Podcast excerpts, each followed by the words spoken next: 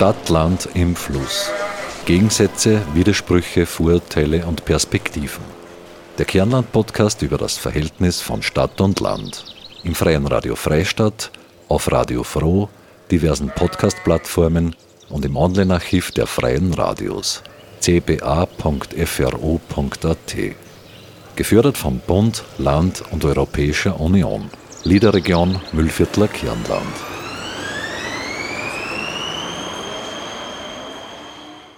Sind Sie Pendlerin, Pendler? Pendeln vom Land in die Stadt ist gang und gäbe, oder? Herzlich willkommen zur neuen Ausgabe von Stadt, Land im Fluss, dem Podcast über das Verhältnis von Stadt und Land im freien Radio Freistadt, auf Radio Froh und auf allen gängigen Podcast-Plattformen. Mein Name ist Marita Koppensteiner und ich werde Sie durch diese Podcast-Episode begleiten. Diesmal haben wir das Thema Arbeitsmobilität und Pendeln für Sie aufbereitet. Denn die wenigsten Arbeitnehmerinnen Arbeitnehmer wohnen in unmittelbarer Nähe ihrer Arbeitsstelle. Der überwiegende Teil muss zur Arbeit pendeln und ist an jedem Arbeitstag mit Bus, Bahn, dem eigenen Auto oder dem Fahrrad unterwegs. Viele Menschen verbringen sogar einen beträchtlichen Teil ihrer Lebenszeit damit, teilweise weite Strecken zur Arbeit und wieder nach Hause zurückzulegen. Aber es ändert sich einiges. So gibt es den klassischen Pendler, die klassische Pendlerin gar nicht mehr so häufig, weil sich die Arbeitsbedingungen in den letzten Jahren, sei es durch Homeoffice oder durch flexiblere Arbeitszeiten verändert haben. Oder es gibt bereits innovative Konzepte der Personenmobilität, sei das nun Fahrgemeinschaft oder Shuttle-Angebot. Edeltraut Haselsteiner, Forscherin im Bereich Stadtplanung und Mobilität, spricht in dieser Episode über Arbeitsmobilität und darüber, wie die Angebote auf dem Land aussehen könnten, um einen flexibilisierten Arbeitsalltag zu ermöglichen. Das Interview führte meine Kollegin Claudia Prinz. Edeltraut, was bedeutet Arbeitsmobilität eigentlich genau?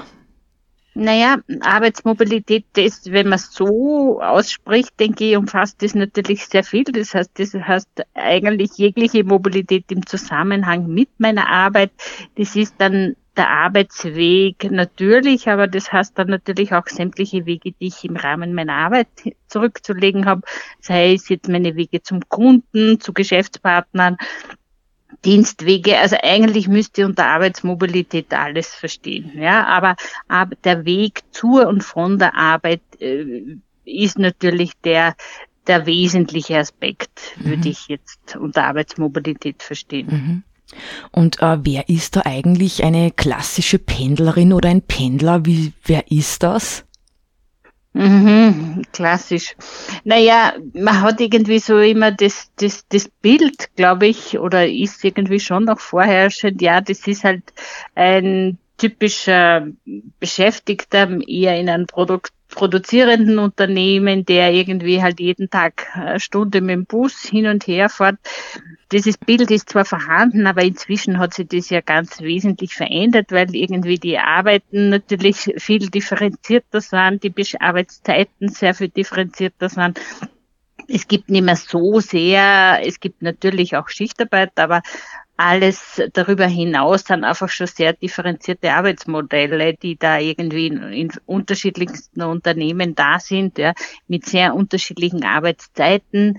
Hinzu kommt jetzt auch äh, ganz verstärkt natürlich auch noch Homeoffice, das heißt Leute, die jetzt überhaupt von zu Hause aus arbeiten. Das heißt, äh, der Pendler, die Pendlerin. Ähm, Im Prinzip sind wir wahrscheinlich alle auf eine gewisse Art und Weise auch Arbeitspendler, weil wir immer wieder auch die Notwendigkeit haben, immer wieder mal in irgendein Büro zu fahren oder in ein Unternehmen zu fahren. Und äh, Prinzipiell geht man natürlich schon auch davon aus, dass Pendeln äh, jetzt nicht die 15 Minuten Arbeitswege sind, sondern schon auch weitere Strecken so über eine halbe Stunde hinaus, würde ich jetzt einmal sagen. Ähm, ob es irgendwie eine ganz eine klare Definition gibt, wer Pendelnde sind, kann ich jetzt irgendwie jetzt nicht sagen, könnte ich mir schon vorstellen, dass da irgendwie auch eine, eine klarere Definition gibt jetzt von Sozialwissenschaftlern her. Aber ja, so alles, was irgendwie halt wirklich längere Wegestrecken sind, würde ich dann doch als klassische Pendler, mhm. Pendlerinnen bezeichnen. Pendeln da jetzt eigentlich nur Menschen vom Land in die Stadt oder pendelt man auch in der Stadt? Naja, ich nehme an, man pendelt in der, auch natürlich in der Stadt. Man pendelt von, es pendeln Leute von der Stadt aufs Land. Also gerade in Bezug auf Wien zum Beispiel, weiß ich, gibt es natürlich sehr viele, die zum Beispiel in Industriegebiete im Süden von Wien pendeln, hinaus pendeln. Es gibt Leute, die pendeln, also beziehe jetzt auch wieder von Wien, die pendeln von nördlich von Wien nach südlich von Wien oder umgekehrt. Es gibt Leute, die pendeln vom Westen von Wien äh, ans östliche Ende. Also eigentlich glaube ich sicher sehr viel, vielfältig, aber natürlich, man kann schon auch davon ausgehen, dass ähm, Pendeln, also Pendeln ist halt generell von einer, von Wohngebieten in ähm, stärkere Ballungsgebiete, wo halt auch wirklich Unternehmen sind. Mhm. Und wenn du dir das Mobilitätsverhalten da jetzt anschaust im Hinblick auf Stadt und Land, ähm, gibt es da einen Unterschied? Findest du einen Unterschied heraus? Ist ganz bestimmt sehr unterschiedlich. Ich meine, in der Stadt hat man natürlich wesentlich eine, eine wesentlich bessere Infrastruktur äh, und man hat auch ganz andere Probleme. Ähm, in der Stadt ist wahrscheinlich das größte Problem, einen Parkplatz zu finden, ja, sein Auto irgendwo abzustellen, wenn man wenn man mit dem Auto unterwegs sein möchte. Dafür hat man aber natürlich äh, in der Regel ein sehr dicht ausgebautes äh, öffentliches Verkehrsnetz mit auch entsprechend attraktiven Intervallen, mit Betriebszeiten von sehr früh am Morgen bis spät am Abend, das heißt auch sehr ausgedehnten Betriebszeiten. Das findet man natürlich am Land, äh, so viel ich weiß, nirgends, würde ich sagen. Ja. Also da ist man einfach viel mehr auf das Auto oder auf das individuelle Auto angewiesen und äh, das heißt, man hat einfach in der Stadt viel, viel mehr Möglichkeiten. Ja. Mhm. Jetzt wirklich zum Beispiel auch umzusteigen, ja. Und umgekehrt ist wieder am Land, man hat einfach sehr weite Wege, das heißt, die Reichweiten sind wesentlich größer, man hat aber kaum das Parkplatzproblem zum Beispiel, ja, weil mhm. Raum ist in der Regel zur Verfügung. Mhm. Das kann man jetzt also sagen, am Land, da wird noch viel mit dem Auto gependelt. Das ist deswegen so oder es ist jetzt ein Vorurteil, weil wir da zu wenig öffentlichen Verkehr haben. Siehst du das so? Es gibt öffentlicher Verkehr äh, zu wenig oder zu, zum Teil vielleicht auch schlecht abgestimmt auf die wirklichen Bedürfnisse. Es halt der öffentliche Verkehr, der jetzt am Land existiert, verfolgt halt noch immer würde ich sagen, äh, ein, ein, ein, einen Arbeitsalltag, der so in diesem Sinne nicht mehr existiert, nämlich diese klassischen Arbeitszeiten von in der Früh hin am Abend zurück. Ja, und äh, der öffentliche Verkehr ist halt jetzt mehr oder weniger reduziert auf den Schülerverkehr. Die Schüler sind halt mehr oder weniger auch darauf angewiesen, die, weil sie kein anderes Verkehrsmittel zur Verfügung haben.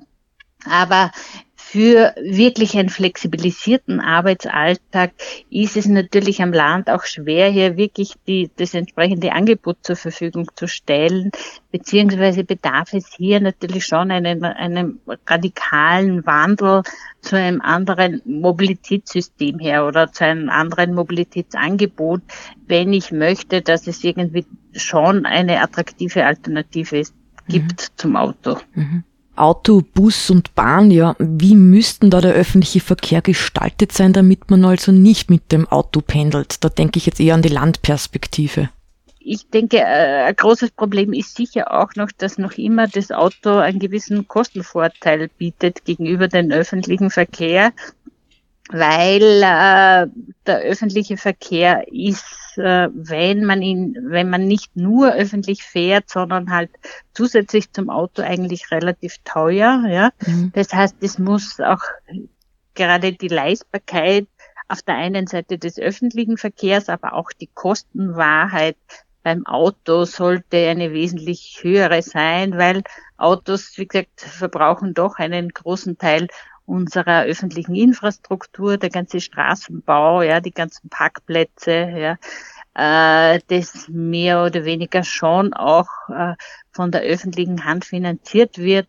und in dem Sinn sicher jetzt auch nicht kostendeckend jetzt an die Nutzung, an die Nutzer, Nutzerinnen der Autos weitergegeben wird. Mhm. Umgekehrt ist aber natürlich auch es schwierig für den öffentlichen Verkehr am Land wirklich kostendeckend etwas anzubieten, weil, wie wir vorher gesagt haben, die Wege natürlich sehr weit sind. Äh, die Dichte des Personenaufkommens jetzt auch nicht zu, äh, regelmäßig so gegeben ist, sondern da gibt's halt vielleicht ja, inzwischen halt leider äh, oder Gott sei Dank auch so flexibilisiert, dass es hier da, da schwierig ist, ein, ein Angebot dafür zu erstellen, wo ich denke, ja, das ist halt, es müsste wirklich einfach sehr individuell jetzt auf den Standort abgestimmt sein. Mhm.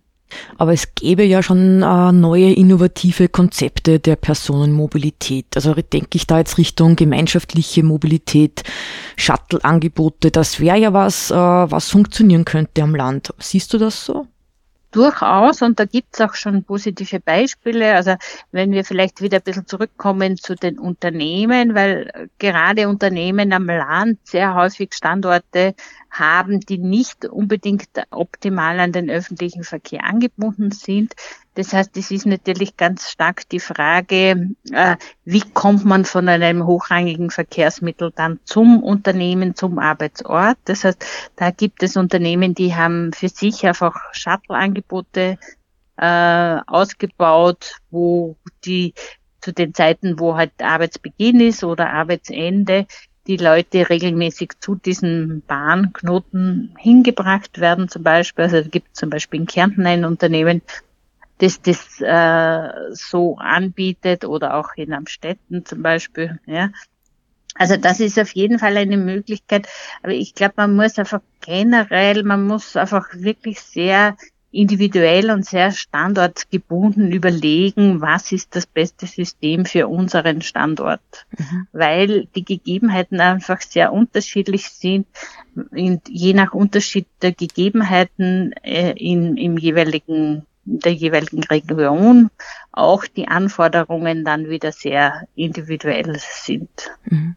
Man könnte allerdings ja zusätzlich auch die Pendlerpauschale unattraktiver machen. Äh, absolut. Also das, das, was ich vorher gemeint habe, ich glaube, es braucht einfach eine Verschiebung von dem leistbaren Auto zum leistbaren ÖV hin. Das mhm. heißt, alles, was irgendwie den ÖV jetzt unterstützen könnte, günstiger anzubieten, zu fördern und alles, was sozusagen eigentlich nur das Auto fördert, ja, sei es jetzt auch Parkplatzgebühren und so weiter, ja, mhm. hier doch mehr Kostenwahrheit zu schaffen und einfach den ÖV äh, attraktiver zu machen. Das heißt, hier einfach alle Möglichkeiten zu nutzen, die irgendwie in diese Richtung gehen könnten. Mhm. Aber wie könnte man jetzt den öffentlichen Verkehr fördern, damit dann mehr Menschen mit den Öffis pendeln? Da müssen wir ja wirklich auch einsteigen ins Umdenken der Menschen. Wie könnte das gelingen? Ja, wir haben uns in einem Forschungsprojekt des Change Mobilitätswind in die Köpfen auch angeschaut, also wie man sozusagen das individuelle Mobilitätsverhalten doch äh, oder welche Mechanismen es gibt, Mobilitätsverhalten zu verändern. Unser Mobilitätsverhalten basiert ganz wesentlich auf Gewohnheit. Das hat sich dann halt im Laufe unserer, unseres Alltags ausgeprägt. Also wir haben irgendwann einmal ein, ein Mobilitätsverhalten entwickelt, das wir halt aufgrund dort, wo wir wohnen, den Gegebenheiten, die es gibt, ja, als optimal, also das wir als optimal ansehen und äh, äh, auf dieser Basis ist so ein Verhaltensmodell entwickelt worden, das schon sehr eindeutig sagt, es bringt jetzt sehr wenig Einzelmaßnahmen zu setzen. Wichtig ist es wirklich auf äh, unterschiedlichen Ebenen. Das eine ist auf der strukturellen Ebene Maßnahmen zu setzen. Das heißt, es muss auch wirklich das Angebot da sein. Es muss, und dieses Angebot muss entsprechend attraktiv sein und das Angebot muss äh, die Wegearten, sei es jetzt Arbeitsweg, Alltagsweg, Freizeitweg, auch entsprechend äh, optimal unterstützen. Mhm. Und dann braucht es aber auch, also die Kollegin, die das entwickelt hat, hat es genannt Geldkosten, Zeitkosten, Bequemlichkeitskosten. Mhm. Das heißt, auf diesen Ebenen braucht es einfach attraktive äh, Maßnahmen und dann als drittes ganz wichtig auch Einstellungen und Werte. Das heißt, es braucht Information, es braucht Wissen. Also man muss die Leute mehr oder weniger auch emotional abholen. Ja. Also das ist irgendwie, gerade was den öffentlichen Verkehr betrifft, denke ich, hat der natürlich schon auch ein Imageproblem, ja. Hm. Dass das sozusagen halt nur was ist für ältere Menschen oder Schüler, ja äh, jemand, der sagt, ja, ich fahre mit dem Bus äh, am Land, na ja, wieso, hast keinen Führerschein oder so, mhm. denke ich, ja.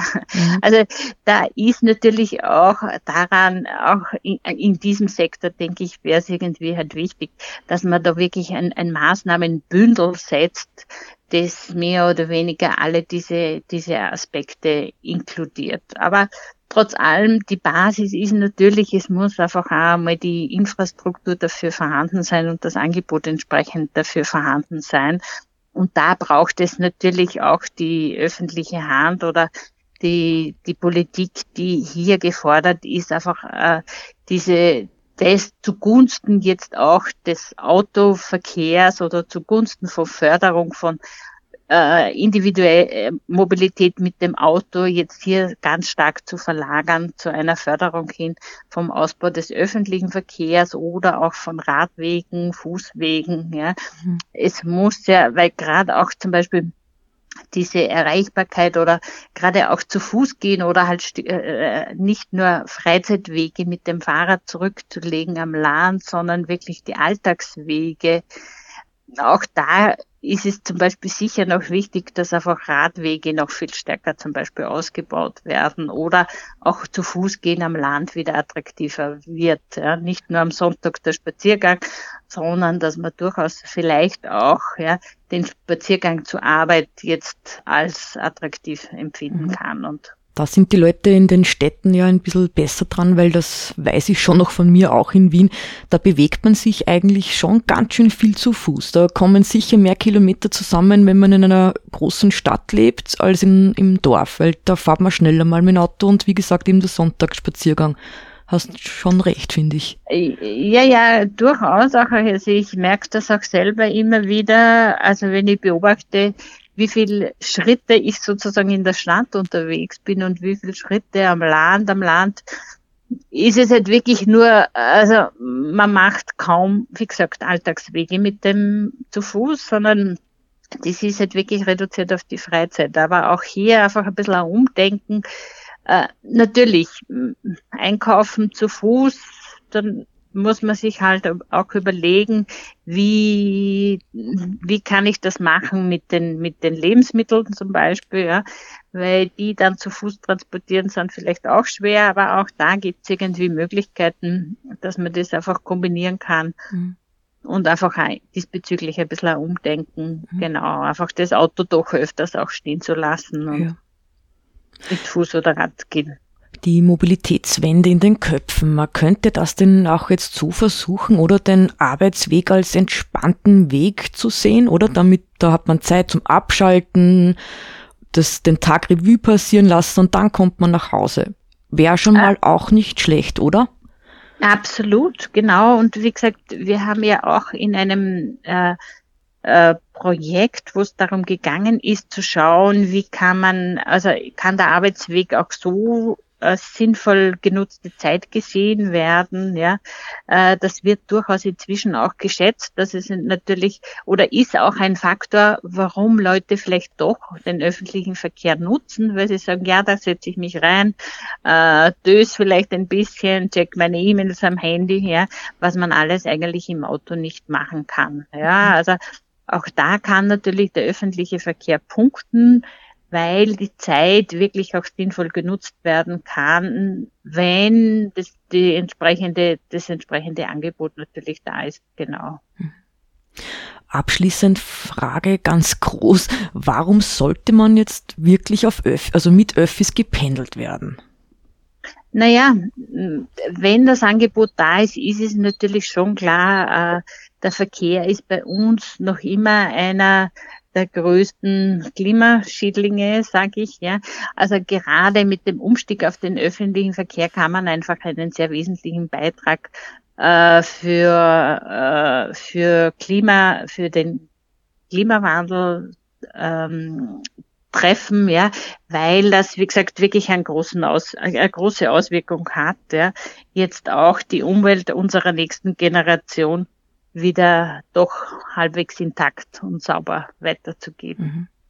Letzte Frage, was wären da jetzt die konkreten Schritte, dass eben diese Mobilitätswende in den Köpfen stattfinden kann? Welche Akteure bräuchte man da jetzt? Ja, ich glaube, einerseits braucht es natürlich die politischen Rahmenbedingungen und das Angebot, aber äh, meine Idee wäre jetzt schon auch äh, Mobilität äh, wieder mehr jetzt von dieser Indivi von der individuellen Aktivität mehr als gemeinschaftliche Aufgabe zu sehen. Meine, äh, gerade weil, so wie wir gesprochen haben, natürlich äh, attraktive Mobilitätsangebote jetzt am Land wirklich zu bewerkstelligen, bedarf natürlich eine sehr standortabgestimmten Entwicklung eines Mobilitätskonzepts. Und insofern ist das natürlich auch ganz wichtig, hier das auf der Ebene von Gemeinden zu entwickeln und hier auch mit den Bürgern, Bürgerinnen gemeinsam attraktive äh, zu überlegen, wo können wir oder wie können, könnten wir das bewerkstelligen, dass wir äh, äh, einfach attraktives Mobilitätskonzept haben, wo wir nicht für jeden Weg wirklich auf das Auto angewiesen sind. Mhm. Ich denke da immer an die südlichen Länder, da gibt es das immer ganz oft, so kleine Minibusse, die einfach in ihre Runde fahren und dann steht man auf der Straße und winkt und die bleiben stehen. Das finde ich könnte auch bei unserem Land funktionieren, auch vielleicht, wenn das jetzt ein bisschen utopisch klingt. Genau, ja, ja, durchaus. Ich glaube, es ist einfach, ich glaube, wenn man den, den, die Scheuklappen mal wegnimmt und jeder muss sein Auto haben, ich glaube, dann kommt man einfach auf viele Ideen. Und das ist das, was ich meine. Ich glaube, das ist ein wichtiger Aspekt eigentlich der Gemeindeentwicklung, ja, mhm. weil ich glaube, auch in der Gemeinde gibt es sehr viele Ideen, kreative ähm, die man da irgendwie hineinnehmen kann, ja, und äh, einfach auf positiven Erfahrungen aufbauen. Und mir ist eingefallen, es hat irgendwie gegeben einmal dieses Wörgler-Geld, ja, wo irgendwie mhm. auch in einer Krise Wörgl sozusagen ihre eigene Währung entwickelt hat und ja. damit eigentlich auch äh, die, die Wertschöpfung in der Gemeinde geblieben ist. Und mhm. auch Mobilität könnte etwas sein, ja, wo man einfach auch als Gemeinde wieder es, es sich zur Aufgabe macht, ja, und sagt, wir möchten, dass wir sozusagen auch unsere äh, gesunde Mobilität innerhalb der Gemeinde haben, dieses Gemeindeentwicklungsprojekt äh, sehen und eben auch die Wertschöpfung das einfach auch wieder verknüpfen mit der Wirtschaft zum Beispiel, ja, mit mhm. den Unternehmen, ja, und hier wirklich gemeinsam was zu entwickeln, Nichtsdestotrotz ist es natürlich auch wichtig, dass es, auch wenn die, die Erstentwicklung oder sozusagen die Detailentwicklung in den Gemeinden passiert, dass es irgendwie diese übergeordneten Rahmenbedingungen stimmen und dass auch die übergeordneten politischen Entscheidungen entsprechend diese Entwicklung unterstützen. Das war Edeltraut Haselsteiner, Forscherin im Bereich Stadtplanung und Mobilität. Sie sprach über Arbeitsmobilität und über mögliche attraktive Mobilitätsangebote, auch am Land. Und nun steigen wir in den Pendleralltag ein mit Herbert Winklener. Er ist Werkstättenleiter an der Kunstuniversität Linz. Er pendelt vom Land in die Stadt und wieder zurück. Er berichtet meiner Kollegin Claudia Prinz über die Veränderungen und Auffälligkeiten der letzten Jahre. Seit wann pendelst du? direkt pendeln, dass ich das so ganz regelmäßig mache, mache ich das seit 25 Jahren seitdem ich da in der Linz arbeite und auf dieser, in der Kunstuni und da ist das fast ideal für mich. Ich kann da praktisch in, in Freistadt einsteigen, fahre nach Linz raus und ja. Davon pendle ich aber fast nur mit, also eigentlich ausschließlich mit dem ÖBB-Bus. Früher hat es ja Postbuskasten, jetzt heißen die ÖBB-Busse, ist im Prinzip aber ja dasselbe. Mhm. Und verwendest du das Auto auch ab und zu zum Pendeln? Ja, manchmal verwende ich das Auto. Das ist so, wie heute zum Beispiel, wo ich mit einem Freund was mitfahren können habe, der hat sich was geholt bei mir, dann fahre ich natürlich mit dem raus oder dass wer heimfährt und er weiß, er fährt gerade bei mir vorbei, dann fahre ich natürlich auch mit heim oder ich habe selber Transporte oder, oder ich muss in ein Geschäft fahren etc. Das ist eben dass man nur andere Sachen zu erledigen hat, dann fahre ich auch zahlweise selber mit dem Auto, aber zu 90 Prozent oder vielleicht nur mehr pendel ich schon mit dem Bus. Und warum hast du dich dann genau für den Bus entschieden? Der Bahnhof ist für mich nicht ideal, weil er außer der Stadt ist, also müsste ich erst recht von der Stadt, von der Altstadt rausfahren zum Bahnhof und dann vom Bahnhof wieder da zurück, wo ich jetzt arbeite zum Richtung Hauptplatz, da ist einfach der Postbus äh, ideal, weil ich steige am Böhmertor ein, fahre raus und äh, nach Linz und steige da wieder drei, vier Minuten neben meiner Arbeitsstelle aus. Daher ist der Bus einfach das idealere Mittel gegenüber einem Zug zum Beispiel. Mhm. Und welche Vorteile bzw. Nachteile siehst du da, wenn du jetzt mit dem Bus fahren tust?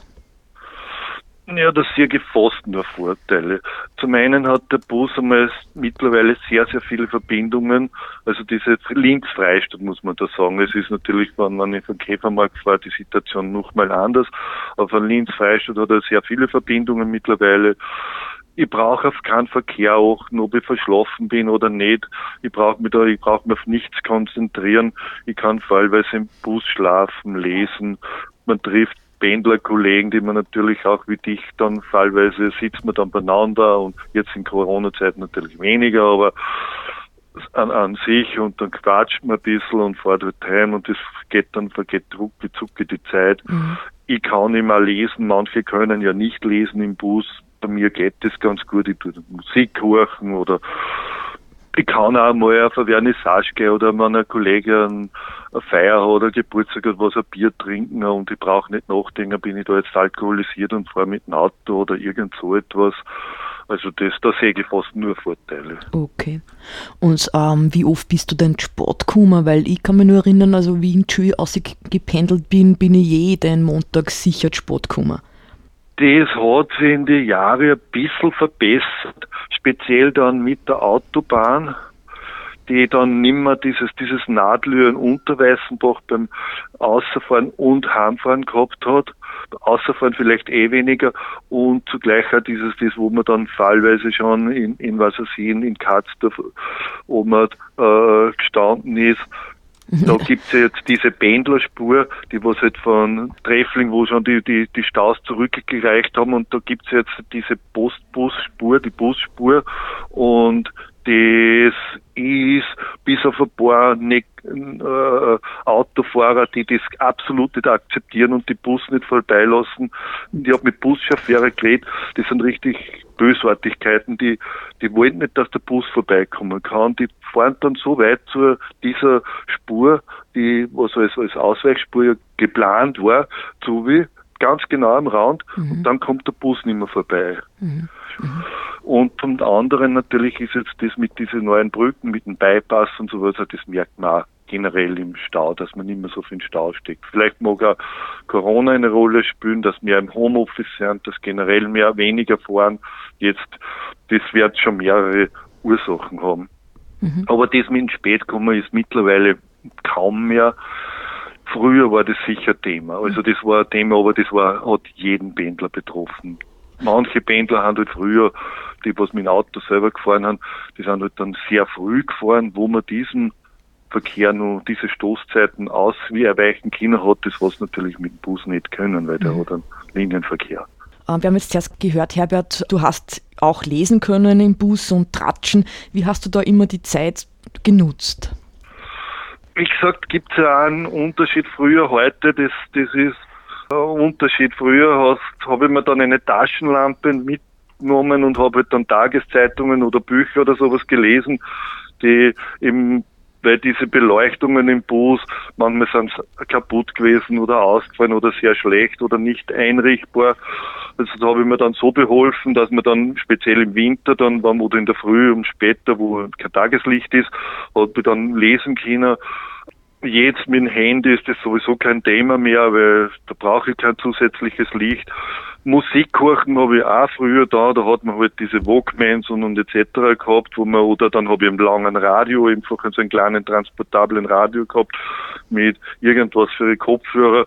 Mittlerweile geht das natürlich über Handy und Bluetooth auch total super, weil ich kann halt fast jedes Radio auf der Welt übers Handy horchen und beziehungsweise es gibt ja andere Quellen auch, das Lesen, wie gesagt, das ist manchen wird schlecht. Ich habe das Glück, dass man da nicht wird. Das geht ganz gut, ja. Edeltraut Hasselsteiner hat sie gemeint, ähm, die Zeit, die man im Bus verbringt, ist ja eh auch angenehm. Da kann man sich entspannen, ein bisschen abgrenzen vom Arbeitstag und dann fährt man gemütlich heim. Hast du das auch so empfunden, dass das irgendwie ganz angenehm ist, dass man da runterkommt und dann den Tag Revue passieren lässt? Jein, muss ich dazu sagen. Es gibt Situationen, wo das wirklich zutreffen hat. Ich habe das in der Zeit, wo ich dann studiert habe, habe ich diese Zeit ein bisschen genützt, um über Projekte und solche Sachen nachzudenken. Und da habe ich das dann schon manchmal wirklich super gute Ideen gehabt, weil man ist dann nicht zu Hause, wo Kinder waren und wo man dann immer abgelenkt ist und man ist dann nicht auch in der Arbeit, wo man auch wiederum mhm. abgelenkt ist. Da habe ich mir dann immer Notizen gemacht und habe mir so richtig schön querdenken können. Andernfalls ist es wieder so öfters, wenn man dann heimfährt und man schlaft ein im Bus, dann geht's dann mir so, dann bin ich nachher total gerädert, mhm. dass, mir, dass ich wieder eine Stunde brauche, bis dass ich wieder so richtig fit bin. Okay. Oder beim Runterfahren, manchmal ist schon ziemlich nervig auch gewesen, dass, ich, dass man, ja, diese, diese, wie soll man sagen, wenn man dann die Busse jeden Misthaufen stehen bleiben auf Deutsch und mhm. so weiter und das so lang dauert. Mhm. Heute ist das wirklich komplett anders, weil ich steige im Bus und bin mit dem Bus um zum Beispiel der was um, 9, äh, um 18.30 Uhr in Linz wegfährt, da bin ich äh, 19.05 Uhr in Freistadt von wow. der von Ufer weg. Mhm. Also das ist ja nicht mehr vergleichbar. Mhm. Es gibt auch jetzt zum Beispiel einen neuen Pendlerparkplatz bei uns in Freistadt. Ähm, Wäre das jetzt irgendwie interessant für dich? Na, ich, nachdem ich in der Altstadt herinnen wohne, ist das für mich natürlich nicht äh, relevant. Für mich ist es so, dass sicher super ist für Leute, die was von Lasberg reinfahren oder Käfermarkt von dieser Seite kommen, möglicherweise auch von Hirschbach, Waldburg, mhm. die Richtung von oben aber kommen, weil die fahren dann gleich diese über äh, die Umfahrung und dann erst einmal bringt man Verkehr aus der Stadt raus, man braucht sie nicht durch Freistadt durchstauen und dann wieder raus, dasselbe nur mehr beim Rausfahren durchstauen und man kann einfach dort parken. Es war früher so, dass die, wenn man das kurz dieses Fahrplan und, und, und, und Fahrzeiten mhm. kurz anschneiden können, mhm. wie begonnen habe ich vor 25 Jahren zum Fahren, da ist ein Fahrplan beinahe unleserlich gewesen, nicht weil er so klar geschrieben worden ist oder so, sondern weil er dermaßen viel Sonder ältere Semester wären sie an dieser Link. Mhm. Da hat man eine, eine, eine Legende dazu gehabt, da hat man wirklich, äh, boah, da war, ich kann mich nur erinnern, da hat es ein großes A, ein kleines A gegeben, dann hat es ein fettes A gegeben, dann hat es von 1 bis 9 gegeben und, und, und, und. Mhm. Dann hat man am 24. ist nur der Bus down und down gefahren und, und man, ähm, weiß ich nicht, und wann, was für Tage nur Ausnahmen waren und mit hin und her. Mhm. Ich habe damals dann mir die Mühe gemacht und habe mir ja, ich habe eine Studentenarbeit braucht und, und habe mir dann einen Fahrplan gemacht und interessanterweise schaut der Fahrplan jetzt, den was verwenden, fast genauso aus wie ich damals 1997. Wow der Post vorgeschlagen habe. Mhm. Das habe ich dann, und der ist wahrscheinlich dann total ad acta gelegt worden. Mhm. Äh, und dann ist er jetzt, vor, weiß ich nicht, fünf, sechs Jahren, wie diese österreichische Verkehrsverbund aufgekommen ist, haben sie diese Fahrpläne ja durchmistet mhm. und diese ganzen Sonderfahrten rausgeben und jetzt ist, sind das viel klarer. Ich verstehe schon, dass am Sonntag nicht jeder Bus fahren muss und, mhm. und am Samstag, aber es waren da Tage dabei, das war wirklich unsinnig. Mhm. Und dann war das zweite, nur die Fahrpläne sind früher ja von den Buschauffeure mehr oder minder erstellt worden. Aha. Und die Buschauffeure haben dann wieder auf, auf Individ, man, was jetzt an sich ja sehr gut ist, weil der Buschauffeur, die kennen natürlich eher nicht Strecken am besten, die wissen, da ist er gut ausgelost, da ist er weniger ausgelost und so weiter. Aber das hat aber dann wieder zu solchen Auswüchse geführt, wie du erzählt hast, der ist mit Prägwarten und so weiter, da hat es einen Bus gegeben, der ist um 21.15 Uhr, glaube ich, weggefahren und da ist man dann um 22.35 Uhr oder 40 der Freistadt gekommen, mhm. wo schon gar kein Verkehr mehr war. Man muss sich das vorstellen, weil der Bus ist auch nur nach Prägarten reingefahren und dieses, diese Schleifen Prägarten mhm. hat den einen einzigen Sinn gehabt, weil es hat einen Kollegen von denen, einen Freund gegeben von einem Buschauffeur, der ist einmal ganz gerne in so also Stübel gegangen in Linz und wollte dort mit dem letzten Bus heimfahren und der hat im Prägarten gewohnt und dort wieder nur ein wenig länger sitzen bleiben kann ist der Bus praktisch gefahren, obwohl der vielleicht ja. zweimal oder dreimal im Monat nach Prägarten müssen hat. Also diese Sachen haben halt schon weggefallen. Also das hat sich, da hat sich schon einiges geändert. Mhm. Herbert, äh, zum Abschluss, ähm, welche Wünsche oder Anregungen hättest du noch? Was ich persönlich ziemlich unsinnig finde von dem Ganzen, das ist zum Beispiel, kauft man Fahrkarten. Diese Fahrkarten heißt Oberösterreichischer Verkehrsverbund, da sind ja die ganzen, sagen wir, da waren ja die, die Stadtbusse in Linz, Straßenbahn etc. Mhm. Es ist aber nicht so. Ich darf in Linz nicht die Straßenbahn, da brauche ich ein eigenes Ticket dazu. Mhm. Ich war da aber der Meinung, zum Beispiel, dass man da wohl von bis am Bahnhof, zum Beispiel mit der Straßenbahn von der Uni-Gelände dann draußen bis am Bahnhof fahren könnte, wenn ja da Verkehrsverbund draufsteht. Mhm. Der, wenn du heute mit der Straßenbahn Ticket nimmst, kannst du mit dem Bus fahren. Aber mit der Busfahrkarte darfst du wieder nicht die Straßenbahn bedienen. Aha. Ja, und das ist das Erstere. Und das Zweitere ist das, ich meine, die Fahrpreise für mich als, als ich kaufe mir halt Wochenkarten, Monatskarten in die, oder habe auch Jahreskarten gehabt das ist eh okay, der Preis. Der sollte auch gerechtfertigt sein, das kann auch was kosten, das kostet mir ein Auto auch was und so weiter. Mhm. Aber Einzelfahrten finde ich schon extrem teuer, weil eine Fahrt von Freistadt nach Linz kostet 8,50. Eine einzige Fahrt. Hin und zurück kosten 17 Euro dann. Mhm. Und da gehört einfach ein vernünftiger Preis von 5, 6 Euro maximal. Mhm. Vielleicht, was mhm. sich auch noch ganz verbessert hat, weil das so vorher gesagt hat, das ist natürlich auch das Kotti, mhm. diese, diese Fahrplan, da ist die, die Busse ja vernetzt und weil früher war es ja oft so, dass man in Linz wirklich irrsinnig lang warten müssen hat, ja. weil immer innerstädtischer Verkehr ist. Heute mit Scotty schaue ich, wann kommt der Bus und ich weiß das ziemlich genau, äh, wann der kommt. Also das kann man durchaus äh, äh mitbenutzen. Mhm, mhm, hat sich schon was da. Mhm. Vielleicht das eine noch, es gibt jetzt immer die Diskussionen, dass die Busse, der Fuhrpark erneuert wird und da werden wieder lauter solche Busse eingesetzt, nur mehr für Linienbusse, äh, die wiederum sehr schlechte Sitze haben, die sehr unbequem sind, gegenüber diese Stockbusse, die einen weiten Sitzabstand haben, mhm, mhm. wesentlichen größeren. Ich, ich kann in so kleine Busse fast nicht sitzen. Also, und ich bin dann nicht wahnsinnig groß, ich bin mhm. 1,80 Meter, also mhm. eine Durchschnittsgröße mehr oder minder für Männer. Und das ist, ich kenne Freunde, die fahren gern mit dem Bus, die sagen, na, das tue ich mir nicht an, weil da kann ich nicht drin sitzen. Ja. Ich stehe einfach komplett äh, zwickt da drinnen. Ja. Und da muss ich schon die, die sollte sich die Post das schauen oder der, der Busbetreiber das überlegen, wie er das lösen kann, dass man, dass man auch für diese, die was wirklich Freistaat so längere Strecken machen oder fahren, dass man da Busse wieder erwirbt, wo man äh, sitzen kann, mhm. einigermaßen, ohne dass man dann nachher mit Rückenschmerzen aussteckt, weil da, das ist ein Grund, warum man wahrscheinlich auch dann nicht gern mit die Busse fährt. Äh, was auch nur ein bisschen ein Unterschied ist zu früher oder was mir jetzt aufgefallen ist, es war, glaube ich, die 25 Jahre, die was ich mit dem Bus pendel, ist vorige Woche bin ich das erste Mal mit einer Chauffeurin gefahren. Hey. Und ich hoffe, dass sich das ein bisschen weiterentwickelt, dass das nicht so eine reine Männerdomäne sein muss. Was spricht da dagegen, dass das eine Chauffeurin ist? Mhm. Wissen die einfach keinen Grund.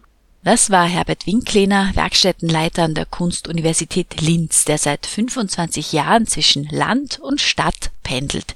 Er sprach über Beobachtungen und Verbesserungen des Alltagspendelns.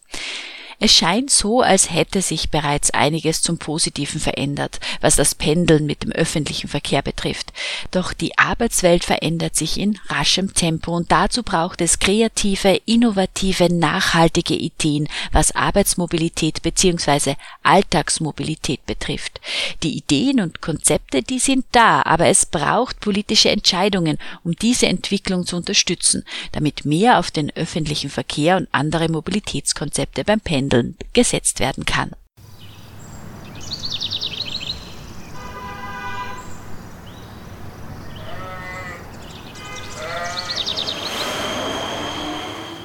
Und nun kommen wir zu einem Beitrag aus unserer Rubrik zur Kruste Weggezogene, Zurückgekommene. Hier kommen Menschen zu Wort, die entweder ins Mühlviertel zugezogen sind, dem Mühlviertel den Rücken gekehrt haben oder nach längerer Zeit in der Ferne wieder hierher zurückgekommen sind. Definitiv ein Weggezogener ist Raphael Rienessel. Er lebt in Thailand. Zurquaste, Weggezogene, Zurückgekommene. Hallo liebe Freies Radio Freistadt Hörerinnen und Hörer. Ich bin der Raphael und in der schönen Freistadt geboren, in Leonding bzw. am Hatterplateau aufgewachsen und jetzt, wie man vielleicht im Hintergrund ein bisschen hören kann, in Thailand lebend. In der Kindheit haben mein Bruder und ich fast jedes Wochenende in Somberg bei Freistadt bei den Großeltern Tanten, Onkels, Cousinen und Cousins verbracht. Und als später war bin ich Freistadt immer nur sehr verbunden geblieben. Habe eine Zeit in Windhoek gelebt, wo ich ja immer nur einen Rückzugsort habe. Wieder weggegangen bin ich, einfach um Erfahrungen zu sammeln und ein bisschen wegen der Arbeit. So bin ich nach Graz gegangen, habe eine Zeit in Asien gelebt, bin wieder zurück und wieder weg. Auf Montagen und Reisen ein wenig durch Europa und auf der Welt um und um gekommen, bis ich jetzt wieder für eine Zeit nach Thailand gegangen bin. Von wo aus, wenn es ein wenig geht, auch noch weitergeht. Dort und da besonders ist für mich. Freistadt ist meine Heimat, da bin ich geboren und habe Familie kennengelernt. Ich habe die Freistädter als fleißige, stolze, naturverbundene, ehrliche, liebe, aber auch immer wenig mürrische Menschen kennen und lieben gelernt. Ein wenig stur haben wir halt immer schon, wir Freistädter. Hm. Aber herzlich. Die Natur natürlich, das Essen und unsere Freistädter. Eins der besten, wenn nicht das beste Bier auf der Welt. Jede Stadt, in der ich gelebt habe, hat ihr eigenes Flair. Graz so überschaubar und doch weltoffen, kosmopolitisch und kulturell und trotz ohne Meer fast eine mediterrane Stadt. Wien spricht für sich selbst, Geschichte, Kultur und Möglichkeiten ohne Ende. Thailand ist jetzt zwar keine Stadt, aber daher stammt meine Leidenschaft des Muay Thai. Und die Kultur, des Essen und des Klimas sind da auch was ganz was Besonderes. Vermissen tue ich in Freistadt und Oberösterreich meine Familie und alte Freunde, die Ruhe und die Landschaft und das deftige Essen. In Graz die Ruhe und Gelassenheit und auch Freund wie Familie. Freund die Reichhaltigkeit und Möglichkeiten in Wien, auch wenn die in den Zeiten ohnehin überall sehr eingeschränkt sind. In Thailand vermisse ich gerade eigentlich nur mein Herz seiner Liebste. Die ist übrigens ganz was Besonderes aus Wien. Aber sonst ich bin ich eh gerade da. Überall vermisse ich hingegen die Freiheit und die Leichtigkeit des Lebens und den Blick aufs Wesentliche, aufeinander und auf ein Miteinander mit der Natur. Aber da macht ihr vom Freien Radio Freistadt eh schon einiges mit Einsendereien, damit da ein bisschen was weitergeht. Ich denke, ich bin ein Land-Stadt-Mensch, der gern im Fluss des Lebens lebt und genau das wünsche ich uns allen, die wir da auf dem schönen Planeten sein und leben dürfen. Danke, lasst es ein gut gehen, Servus und Jog Cup. Raphael Rienessel, ein weggezogener Mühlviertler, der in Thailand lebt. Und damit sind wir am Ende unserer heutigen Ausgabe von Stadtland im Fluss angekommen. Herzlichen Dank fürs Zuhören, sagt Marita Koppensteiner. Redaktion Claudia Prinz, Marita Koppensteiner und Martin Lasinger. Stadtland im Fluss. Gegensätze, Widersprüche, Vorurteile und Perspektiven. Der Kernland-Podcast über das Verhältnis von Stadt und Land. Im Freien Radio Freistadt, auf Radio Froh, diversen Podcast-Plattformen und im Online-Archiv der Freien Radios cba.fro.at. Gefördert vom Bund, Land und Europäischer Union. Liederregion Müllviertler Kirnland.